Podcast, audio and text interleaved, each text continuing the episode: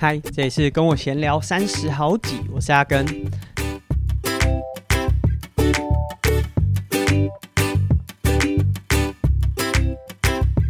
在前几集节目，我们都有点算是预录的，虽然不是说什么一两个月前的内容，然后拿出来放，可是其实录制的当下，可能距离播出也都有两三周以上的时间，所以我有比较多的时间可以慢慢剪辑啊，安排这些呃单集的排程。但是也因为这样，就比较没有机会和大家分享我最近的近况。那现在我其实就是一个全职的奶爸。因为我太太从十一月开始回到她的工作岗位，那一直会上到呃二零二二年底，就是十二月底，大概两个月的时间呢。这之后她才会请完整的育婴假，所以在这段期间，就是由我来担任这个照顾小朋友的重责大任啊。虽然这样讲啦，但是其实我太太的工作模式是早上可能有晨操或者学校行政的工作，那下午。呃，可能三点四点才会有校队的训练，所以中间的那一段时间，他可能有机会，就中午到下午两三点这个时间，他可以回到家里，那他还可以在看看小朋友啊，或者是那一餐就让他喂。不过简单来说，现在周间的时候，我比较多的时间是在家里带小孩的。那虽然说是全职的奶爸，可是其实还是有蛮多工作就持续在进行，就是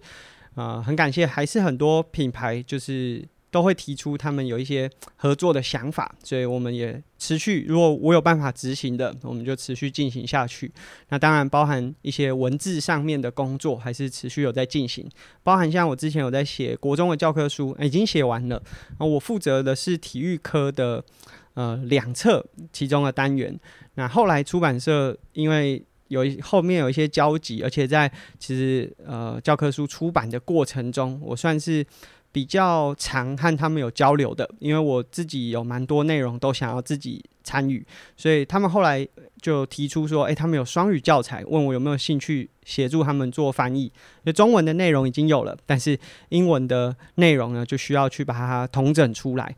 其实我一开始蛮担心的，因为一来是这个教科书毕竟是要给学生看的，二来是真的有蛮多专业的用语是要一直反复确认。总之我最后是接了，但其实在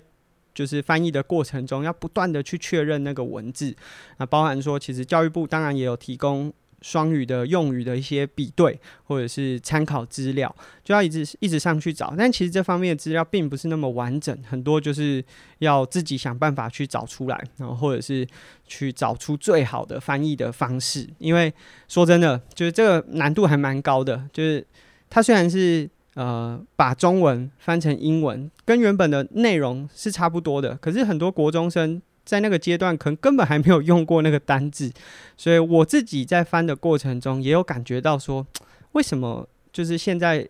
呃，教育部常常推行这种双语教育，当然很重要，英文很重要，在我们访问书纬的集数当中，他也有说到很重要。可是说真的。在体育科这个科目，学生连中文的这些运动的动作或者是专业的术语都不懂了啊！你要用英文教，不管是体育没有办法教好，英文我想也没办法教好吧？那这个常常都是把体育科这种异能科当作是双语教学的主轴。说说真的是主主轴，大概是他们觉得只剩下体育科适合拿来当做双语这种实验教育。下手的科目啊，那说真，我自己在翻的过程中会觉得，这既没有办法把英文上好，说真的，体育也很难啊。但是我也是尽可能的去翻译了。那也许未来有机会的话，可以找看看有没有在双语教育这方面花比较多功夫，或者是投入更多心力在研究的呃专家啦，来访谈，然后看看大家的想法，因为。双语教育听起来很重要，可是实际执行的时候，真的有没有办法做到，真的是另外一回事。那这是在国中教科书，我最近在做的工作啊，其实已经告一段落了，剩下就是他们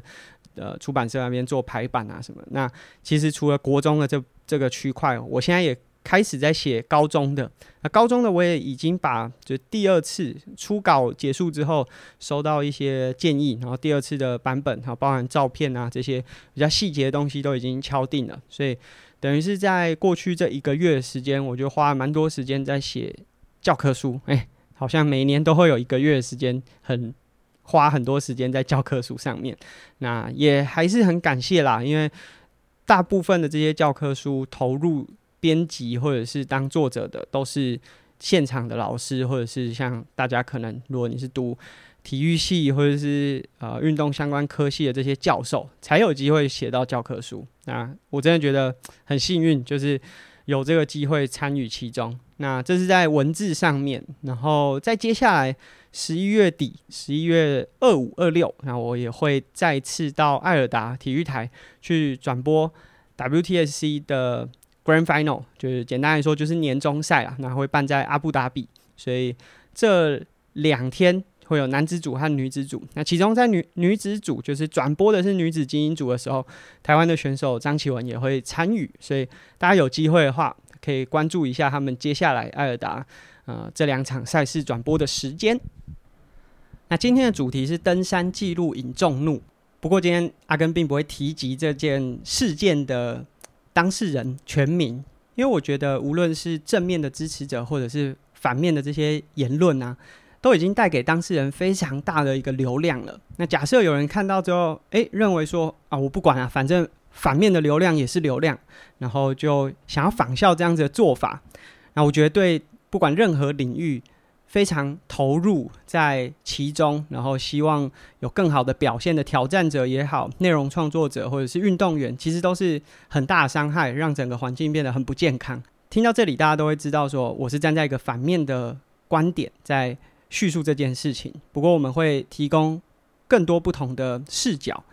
那说真的，当我把这个事件说出来，大家都可以猜到是谁，因为这件事件的延烧已经变得越来越广泛的在各个领域讨论。只要你有从事一些耐力运动，或者是呃登山这些户外活动的话。无论是被演算法推播，或者是你自己的社群，可能有人分享，其实这件事情都引发很多的讨论。这个事情的主因呢，是有一位网络声量很高的登山爱好者，那他在海外挑战一个虽然全球非常知名，而且排名前几高的高山，那他完成之后就发了一个贴文，那和大家分享这个喜悦。我想这是任何一个运动爱好者或者是自我挑战者。都很希望把这样的喜悦分享给大家，但这不是问题的所在，而是在这篇贴文当中，他附上了非常多呃，例如说攀登完成的时间，或者是他是呃攻顶的第一人，很多这样子的内容，那也引发了一些讨论。那刚开始大家其实对这样子的时间并不是那么了解，因为。毕竟登山不像是我们常见的竞赛，常见的竞赛可能大家一起鸣枪出发，第一个到的就是终点，很明确。那甚至可能会有观众，会有转播，所以大家都是历历在目啊。但是在登山这个运动当中，他们的成绩记录或者是很多的认证，是要靠他们独立的系统去呃去取得的。那所以当这个成绩被发表出来之后，一些真的玩登山运动比较经验丰富，或者是在成绩上面投入非常多时间的伙伴呢，他们就提出了质疑。那反对，呃，应该讲说站在比较反面立场、有质疑立场的观点是认为说，哎，你既然提出了你打破纪录或者是是第一人的这些这些叙述，那你应该要提供更客观的佐证，那让大家更信服你所提出来这些呃。成绩表现，当然有反对的人，支持的人也很多。毕竟他是网络声量很高的登山玩家。支持者的观点是认为说，啊，不用太在意时间有没有破纪录或者是什么时间，根本不是重点。重点是这位当事人他勇于挑战的精神。因为其实这个当事人呢，他的形象是比较属于这种素人登山玩家，他的挑战其实也。打开了一般民众对于高山的向往。过去大家如果想要挑战这么高的高山，其实很多人都是花了非常多的时间做训练，然后呃体能的累积，然后才有勇气去挑战这样子的高山。那以一个素人的角度，他当然让更多民众呢对这件事情是产生更多的想象和向往的。那这是支持者的观点。我想如果撇除当事人的呃。对错或者是成绩的正反面，其实两方讲的都是非常正确而且很客观的。就是对于这些在乎当事人成绩的伙伴来说，当然是需要提供更客观的成绩数据，才能够说服大家，而不是我是记录创始人或者破纪录者自己喊自己爽。但对支持者来说，其实说的也很有道理，就是勇于挑战这件事情跟时间其实不完全有关。我只要勇于挑战了，这个精神就是值得鼓舞的。但我想这件事情之所以会延烧到现在，而且引发非常多负面的观感，甚至这个讨论已经不是只有在国内，有很多国外相关的这些登山的媒体也好，或者是评论员，都到了这个当事人的脸书也好，或者是各种管道，希望可以获得他更多的发表对这些事情的看法，或者是更多的佐证，已经变成是一个非常大的事件了。那我想最大的原因就是，其实当这些反对者提出对于成绩质疑的时候，当事人都没有正正对这些问题，简单来说就是没有直球对决啦，常常是问 A 答 B。那这样子的情况啊，其实有一点让大家觉得说，哎、都是在闪躲，而且随着时间的推进，其实有越来越多的这些迹象显示，哎、这个他所说的值得画上一个大大的问号。那我想，无论最终的结果是什么，也许他过了一段时间之后会出来说他自己并没有达成这项记录，或者是啊、在其中有什么地方的疑点要提供给大家更多的这个破除的点。但是我觉得在这段时间他所做的这些行为，很大的程度是引发大家开始觉得有些反弹或者是负面的感受。最大的原因就是当他一直没有。正面的对他这个提出来的成绩所做出破除的时候，其实已经抹煞了很多在运动成绩上面非常努力的那些选手或者是挑战者。那我们刚有说，登山本身是一个没有观众啊，没有转播，甚至他也不是真的就是办了一场比赛去比谁登山最快，而是借由每个人的呃各种形式啊，甚至是团队。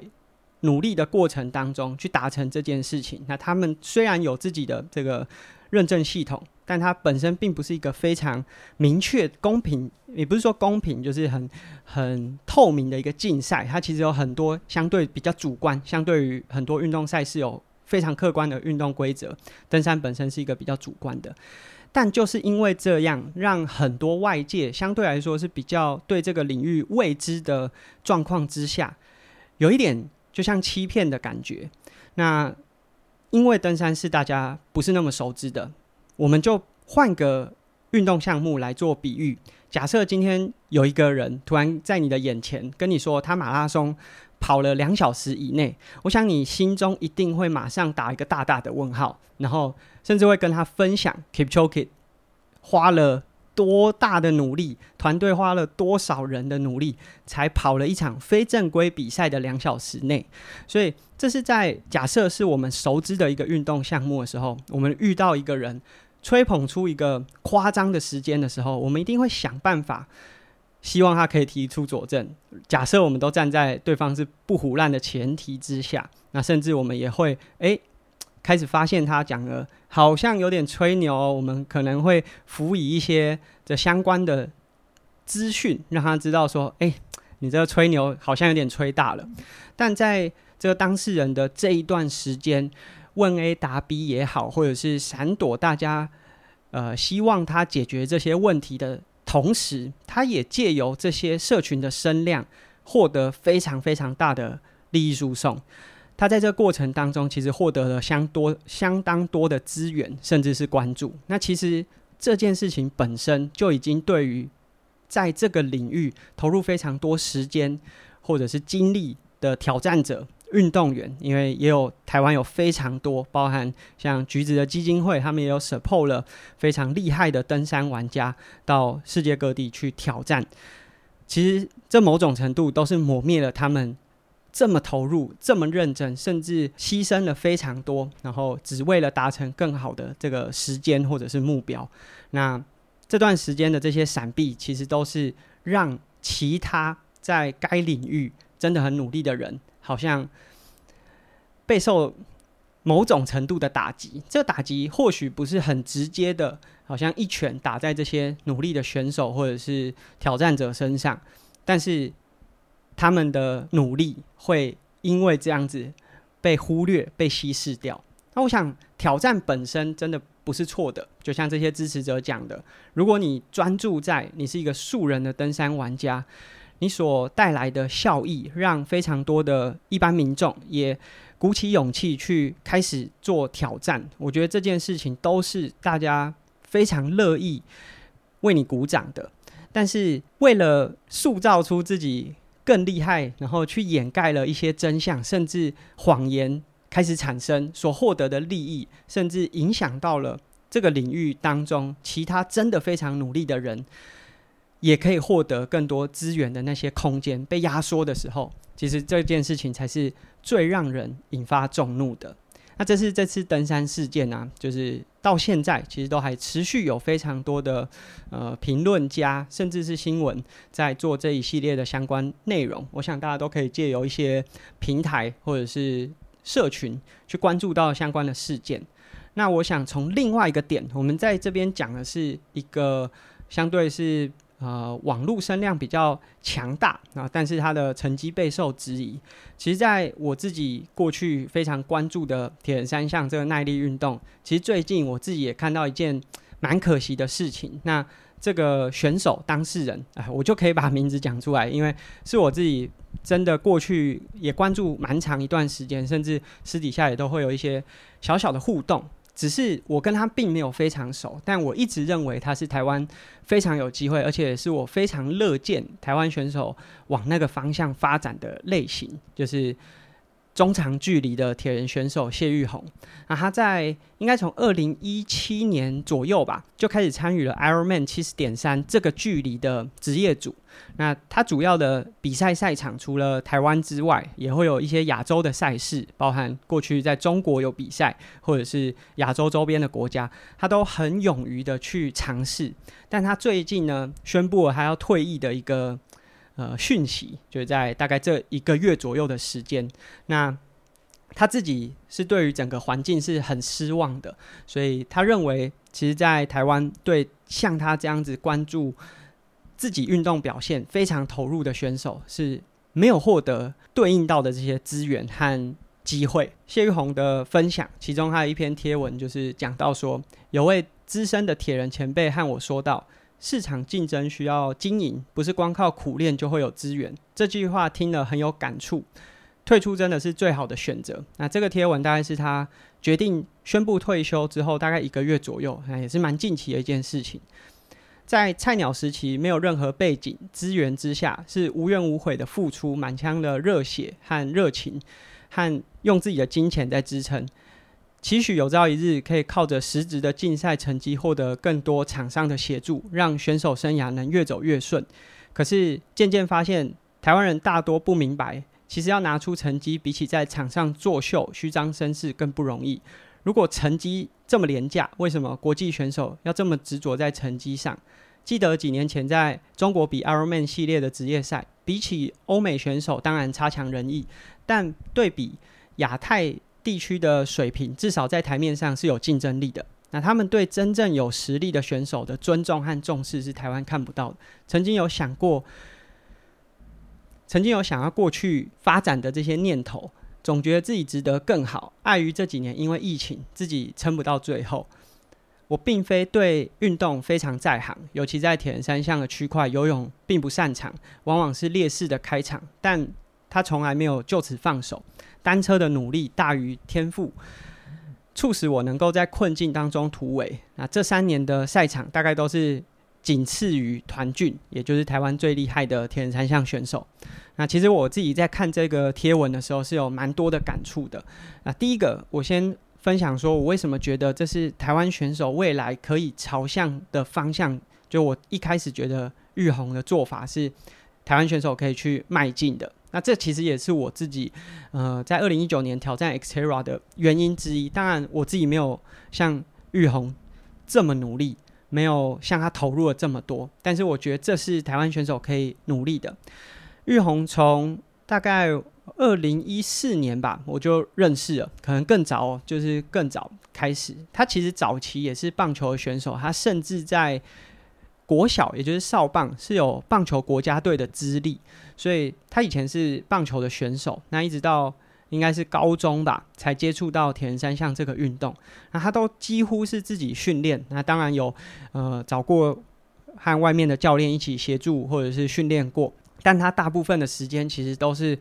花自己的时间、精力，甚至是资源在做训练。那就像他说的，他其实是游泳没有那么有优势的选手，所以他花了很多的能量在他的单车项目，或者是说路上项目。其实他的成绩也不断的突破，就是就像他文章里面所说，他其实是仅次于在这几年的这些赛事当中，就仅次于团俊的成绩。但我自己觉得，像玉红这样的选手，他能够在亚洲的 Ironman 级别的赛事，就是其实铁人三项的赛事分成几个系统。第一个就是我们常说的奥运，奥运可能就是要走国家队或者是这些相关的赛事去取得积分，但这相对来说是需要有比较有天分的选手，他们可能在三项都非常的均衡，或者是说他在游泳项目就不能太烂，而且这个不能太烂，可能在游泳池里面的一千五的成绩都已经是非常惊人，才有可能在。这个奥运级别或者是奥运系统的铁人赛事当中获选国手，那像玉红，他说他自己的游泳项目不是那么好，所以他选择了对他自己相对比较有优势，也就是一三的这个距离，因为单车的路段比较长，所以可以让他弥补掉一些在呃游泳单项的时间差。那这个是我真的觉得玉红花了非常多的时间找出。他自己最适合的那个赛场，而且他也确实在这个赛场当中拿到一些不错的成绩，而且这个成绩不只是他说的，就在台湾他仅次于团俊，他甚至到了亚洲，他以 Asian Pro 的这样的身份，其实都可以拿到很不错的成绩。那其实台湾有非常多的选手，其实真的没有办法在奥运系统的赛事当中获得好的成绩，但其实如果他们愿意花更多的时间。例如说，在单车上更努力，他可以往 Ironman 的系统去挑战，或者是他如果往越野的方向，他也可以往 Xterra 的职业组去发展。其实还是有非常多的空间。但其实这几年我们并没有看到这样子的选手产生，大家都是认为说，哎，奥运系统当中，其实国家会给比较多资源，或者是你在校队里面可以获得比较多资源，所以他们会把很多的。能量或者是焦点聚焦在上面，可是当他们发现哎，好像比较没机会的时候，他们马上就放弃就退出了。他们其实并没有想到说，其实例如说 Ironman 的系统，Ironman 七十点三的系统，Xterra 系统，其实都还有很多发挥的空间，或者是很多的机会在等他们。那我自己觉得，就是当我看到玉红的这篇贴文的时候，一方面会觉得很可惜。一来是我一开始觉得他是真的很有机会，可以让大家知道说，诶，不是只有走亚奥运的系统才可以有非常好的铁人三项表现，或者是跑出一定的成绩。但是在玉红贴了这篇文之后，我自己才知道，他其实在过去这几年并没有获得太多的赞助商的支持。那这其实是我在看到贴文之前并不了解的，因为其实玉红他所使用的器材也不会太差，我一直以为那是他有赞助的前提之下，他才有办法这样持续的在赛场上。没想到，就是当我看到贴文，我才知道那些很多都是他自己花自己的经费所获得的。那当然有一些厂商是可以提供选手的赞助价，但。大家也知道，选手训练也好，或者是很多的赛事规划，其实它都是很花钱的。那当我们看到玉红这样子的情况的时候，会觉得真的非常可惜。那我自己内心也都蛮认同他所说的这些现况。就台湾对于很多台面上，其实我觉得，就像我们为什么把这个玉红的状况放在登山的这个事件后面，就是台湾在。关注这些可能比较嗯、有颜值也好，或者是比较愿意花时间经营社群的这些窗口上面，是花了非常多的资源。但是在这些真的在竞技表现上面投入的伙伴，其实是真的给的太少。那当然，我之所以会把这个分享出来，其实也是人家有一次就看到了玉红的贴文，然后分享说：“哎、他在说的那些虚张声势，是不是指我？”那我自己可以很明确的，至少告诉自己，我不确定他有没有在说我，但是我很明确的可以告诉自己说，就是我自己的定位是在，我想要用我自己的方式去让更多人来这个领域挑战。那这个领域指的蛮宽广的，就无论是以前在从事公路的铁人三项，还是后来越野三项转了职业组，我想我的做法，其实我也非常清楚明确的知道，假设有像我们刚才讲的任何一个原本在亚奥运选手的，原本在亚奥运系统的选手想要转 Xterra，然后他投入跟我一样多的时间，他们成绩绝对绝对是吊打我的。但是我想我的做法就是，当我开始尝试，那我能够跑出一点时间。其实我自己在 Xterra 的表现差不多，就跟玉红差不多，就是 Asian Pro 可以拿到前面的排名。但是如果是 World Tour 的世界巡回赛的排名，我可能挤不进前五十吧。所以这是我的做法。我认为说，如果我可以稍微跑出一点成绩，后面的选手如果看到了，他们觉得哎，好像是一条可以尝试看看，他们愿意上来努力的话，我想台湾的选手会有更多的表现机会。回到玉红分享的这个贴文上面，我自己非常就是有感触，然后也觉得很可惜，就是。他说到，嗯，这些真的很努力的选手没有获得对应的这些资源。其实一开始我是有点惊讶的，因为我自己在看玉红的装备也好，或者是他使用的器材，我一直以为他有对应的这些赞助商可以协助他。但其实一直到贴文出现之后，才发现哇，其实很多是他自掏腰包。那或许有些是呃品牌代理商可以提供选手的赞助价。但这其实对选手来说还是一个非常大的负担，尤其是即便撇除了器材，他们在初赛训练上面的花费其实也都非常大。那我觉得在这点上面是我自己刚开始看到贴文的时候会有点意外的。那我自己会觉得说，我自己在这一则贴文当中给七成的认同，就是现在真的就是选手在获得资源上面，要同时跟也许像。网红 KOL 这种内容创创作者竞争，同时又要呃维持自己的成绩表现，那这其实某种程度是有点不公平的。那像玉红讲说，在无论是中国或者是我们看日本的市场，他们其实本身是可以支持不少 Asian Pro 这样子 level 的选手在，在呃无论是自己的国家或者是在亚洲市场当中有好的表现。那其实我觉得。就是真的要挤进世界冠军或者是世界锦标赛前几名，那真的是凤毛麟角。那台湾说真的，到现在铁人三项这个领域也还没有出现过这种 level 的选手。但如果以 Asian Pro，它其实也可以让选手有对应的呃收入，无论是奖金的收入，还是一些品牌商的赞助。这个是在日本或者是中国，甚至韩国。呃，马来西亚这些国家都可以看到的，但在台湾，说真的，我们真的会觉得，如果光专注在竞技表现上面的这些选手，其实很难获得对应的资源。啊，当然，我觉得另外的三层，我刚才说这个认同是七成，那另外的三成，也不是说全然的不认同，专注在竞技表现上面，但是这真的是现况，就是以现在的这个环境来说。运动员所需要竞争的这些资源，真的就必须要跟这些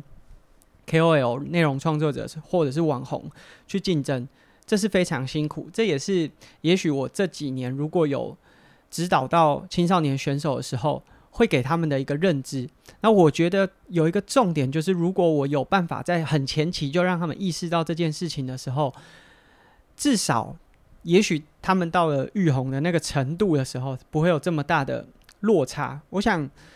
之所以会让玉红有很大的这种无力感，其实某种程度是可能十年前、二十年前和现在的环境真的有非常大的差异。假设是在十年前、二十年前有像玉红这种水准的选手，而且愿意去挑战亚洲的职业主赛场的话，其实是会有蛮多厂商很主动的提出资源协助啊，甚至是协助他去经营。但是这几年真的竞技运动员的努力越来越不容易被看见了，尤其是在疫情的这两年，说真的，很多是民主选手都拿到世锦赛的资格。那当然，我觉得这本身是一件好事，让很多的选手可以到国外看到更高一个层级的竞技水平，然后带来更多的内容，或者是训练的方式，或者是他们在国外赛事当中看到的这些东西回来给一般的民众。就有点像是我们在前面讲的这个登山的，呃，获得很多声量的素人，他所带来的内容会和竞技选手是不一样的。可是当这些资源不断的被这样子的市民选手拿走的时候，因为我自己也曾经在品牌商看过，有非常多这种类型的选手会开出蛮高的价码，合作的价码，加上他们可能有比较好的社群经营的能力。有的时候，品牌商在对这件事情是未知，对成绩表现是模糊的，就有点像我们刚才讲说，在登山成绩上面，大家可能对这个事情还没有那么了解，所以很容易稍微被这种文字上的叙述或者是包装吸引到，资源就移动到了别的选手的手中。那我对于玉红发表了这个文章之后，一来是觉得非常可惜，我真的非常觉得可惜，因为他是我认为就是如果台湾选手要真的能够自给自足的话，应该是要往这个方向去尝试，因为亚奥运真的不是可以长久支撑的一个，就以台湾选手来说，不是一个很有机会的方向。那但是。当我看到他释出这样子的资讯，那甚至他也决定隐退的时候，那种可惜的程度，真的是大大的叹了一口气。那玉红其实现在也决定他要转转换跑道，他现在是在往防重业的方向。那我也蛮希望他可以在新的领域有好的表现，因为很多人就包含在他的贴文下面会说啊，没关系啊，就你还是可以回来比。但是就像我们在。铁人三项才不是生活、家庭和训练的平衡。那个单集有和大家分享。其实，当你真的想要把这件事情做好的过程当中，它其实有很多的牺牲。那在那些牺牲当中，如果你是铁人三项玩家，你会认为是合理的。但你如果回到生活当中，其实有非常多的事情，它并不是平衡，它只是牺牲掉了很多角色。那我自己是很希望玉红在新的领域可以有好的发展，那也很希望有机会可以跟他聊聊。那当然，对于他面对到这样子的状况，我自己觉得有点可惜。那我自己觉得，假设更早知道这样子的事情的话，我不知道我有没有机会可以协助。但我想，其实铁人三项的玩家或者是选手，其实本身会有蛮多自我中心的想法。一来是很好，这个可以自我决定做出一些重大的决定，但是二来其实彼此之间是有合作的机会的。当然，我觉得也许我这样在讲的过程中会有点事后话，但是也许如果下一位选手在社群经营上可能不是这么有机会的话，其实是可以互相搭配，创造出一些更多的优势。那这这边我是觉得蛮可惜的。那当然，我为什么就把这篇天文拿出来讲很大的原因是，蛮多我的朋友贴了这篇给我，然后问说：“诶，他在这里上面讲说拿成绩出来在场上作秀的虚张声势，是不是在讲我？”那我不确定玉红有没有指我，就是他的内心当中有没有指我。但如果问我自己的话，我自己是问心无愧。一来我自己非常清楚的认知，即便我们前面有讲，我自己很希望自己。转了 Xterra 职业组这个过程当中，可以鼓励一些人，但我也很清楚知道我自己的成绩表现。假设有任何一个原本是走亚奥运系统的铁人三项选手，愿意跟我花一样多的时间在越野上面的话，他们随便一个人转 Xterra 都可以吊打我的成绩。那我觉得我只是获得了先行者的优势，就我在初期找到了我自己还算有竞争力的这个赛场。那其实我自己在 x tera 以 Asian Pro 的这个 level 来说，就是如果我跟 World Tour 世界巡回赛的选手比起来，当然可能要排到五六十名以后了。可是如果是 Asian Pro 的话，其实还是有一点竞争力的那。无论是马来西亚选手、日本的选手，我是有办法在同一个舞台跟他们竞争的。那说真的，我并没有想要跟竞技选手争取太多的资源。如果有认识我的厂商也好，或者是选手，我是非常长期推荐选手给这些厂商的。那我当然有些人会以网红这个名词来称呼我。我自己是不在意，但我想很多人在称呼我的时候，这个网红的名词背后带有的是贬义的。他们认为说，嗯、就是在竞技成绩上面没有那么突出，那借由很多社群媒体的经营才走到这一步。但我觉得不在意的原因是，我只是找到一个我最适合表现自己的形式。那我自己也非常对得起所有厂商提供给我的资源，无论是其实。以现在来说，并没有哪一间厂商是真的以赞助的形式，所有厂商也都是以赞助价。那我们有合作，我可以拿到对应的报酬。那如果我可以带来更多的销量，或者是更多的业绩，那我就可以获得更多的报酬。我是用这样的方式在和这些厂商合作，而不是单纯的从他们手上拿到什么资源。我自己觉得。如果玉红有在文章里讲的话，我自己问心无愧。但如果他真的有觉得我是的话，那我也抱持尊重。玉红的这些无奈和无力感是真实存在的。那我们借由今天的分享，其实一方面是让更多年轻的选手知道说，即便是这么优秀的选手，都面临相当的困难，因为这是现阶段大环境的状况，这是。我不敢说没有办法改变，但是这是短期之内很难逆转的一个现况，因为这其实不只是台湾选手，包含在 Xterra 的今年世界锦标赛结束之后，女子组的世界冠军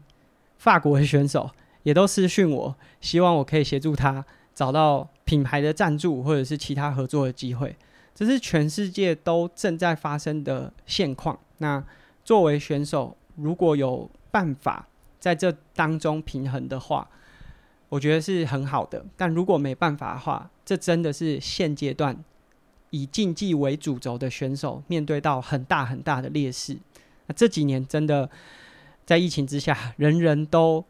有一个世界锦标赛的头衔，我觉得这没有不好。但是很多人会拿这样子的头衔来作为他争取更多赞助的筹码，那甚至有点过度滥用了。这个头衔和呃争取资源的手段，我觉得短期或许他可以在某些人获得利益，但是长期这其实是破坏了整个环境，因为潮水退了，大家就知道谁没有穿裤子。久了，厂商会更保守，甚至会更负面的去看待这些头衔和资格。那对于那些真正在竞技舞台上面争取的，例如说玉红，他如果拿出来的成绩精英组的第三名，但是人家拿出来是他是世锦赛的选手，甚至是台湾站的分龄组冠军，在厂商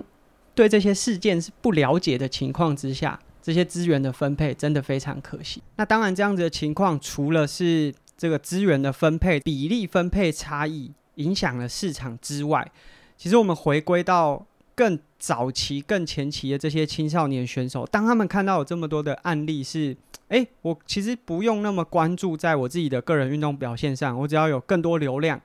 更漂亮的照片，我就可以获得更多的资源。我何必这么辛苦去从事这个竞技运动的，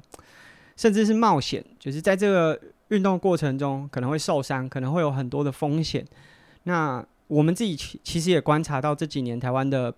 无论是铁人三项，或者是其实大部分的运动赛场上有蛮明显的断层，我觉得这个就是现行的环境有一点鼓励青少年往那个方向去发展。以前我们都会想说，我要去跟最哈扣、最困难的团体，然后去跟他们切磋，提升自己的个人能力。但现在大家最想的，反而是跟最好看的网美团一起出去骑车。其实这个我觉得在整个结构上都已经受到改变或者是冲击。那当然资源本身是会有限的，那厂商可能也都有非常非常多的考量。我自己也曾经在品牌方工作过，但是我觉得很多事情呢，如果你只看短线，其实就有点像是在疫情期间这些耐力运动啊、登山啊、自行车的产业突然突飞猛进。那当疫情的这个状况解除之后，如果你不够专注在本质，其实很多品牌就此崩落。那今天的内容呢，其实我们分享了两个极端。当然，我们也希望说，借由选手转换跑道的过程当中，可以干到决定资源的那个阶段。那也许这是我们改变现况的方法之一。但也希望借由今天的节目呢，让大家有多一点的想法，甚至是给予真的在竞技舞台上面努力的这些运动员，比较不容易被看到，比较没有这么花言巧语或者是好的修图，希望大家可以更珍惜他们。那这是我们今天的节目。如果大家喜欢我们节目的话，可以借由 Apple Podcast 的评价功能，或者是留言给我们。那我们在泽泽平台上面的订阅赞助方案也持续进行中。我们下期见喽，拜拜。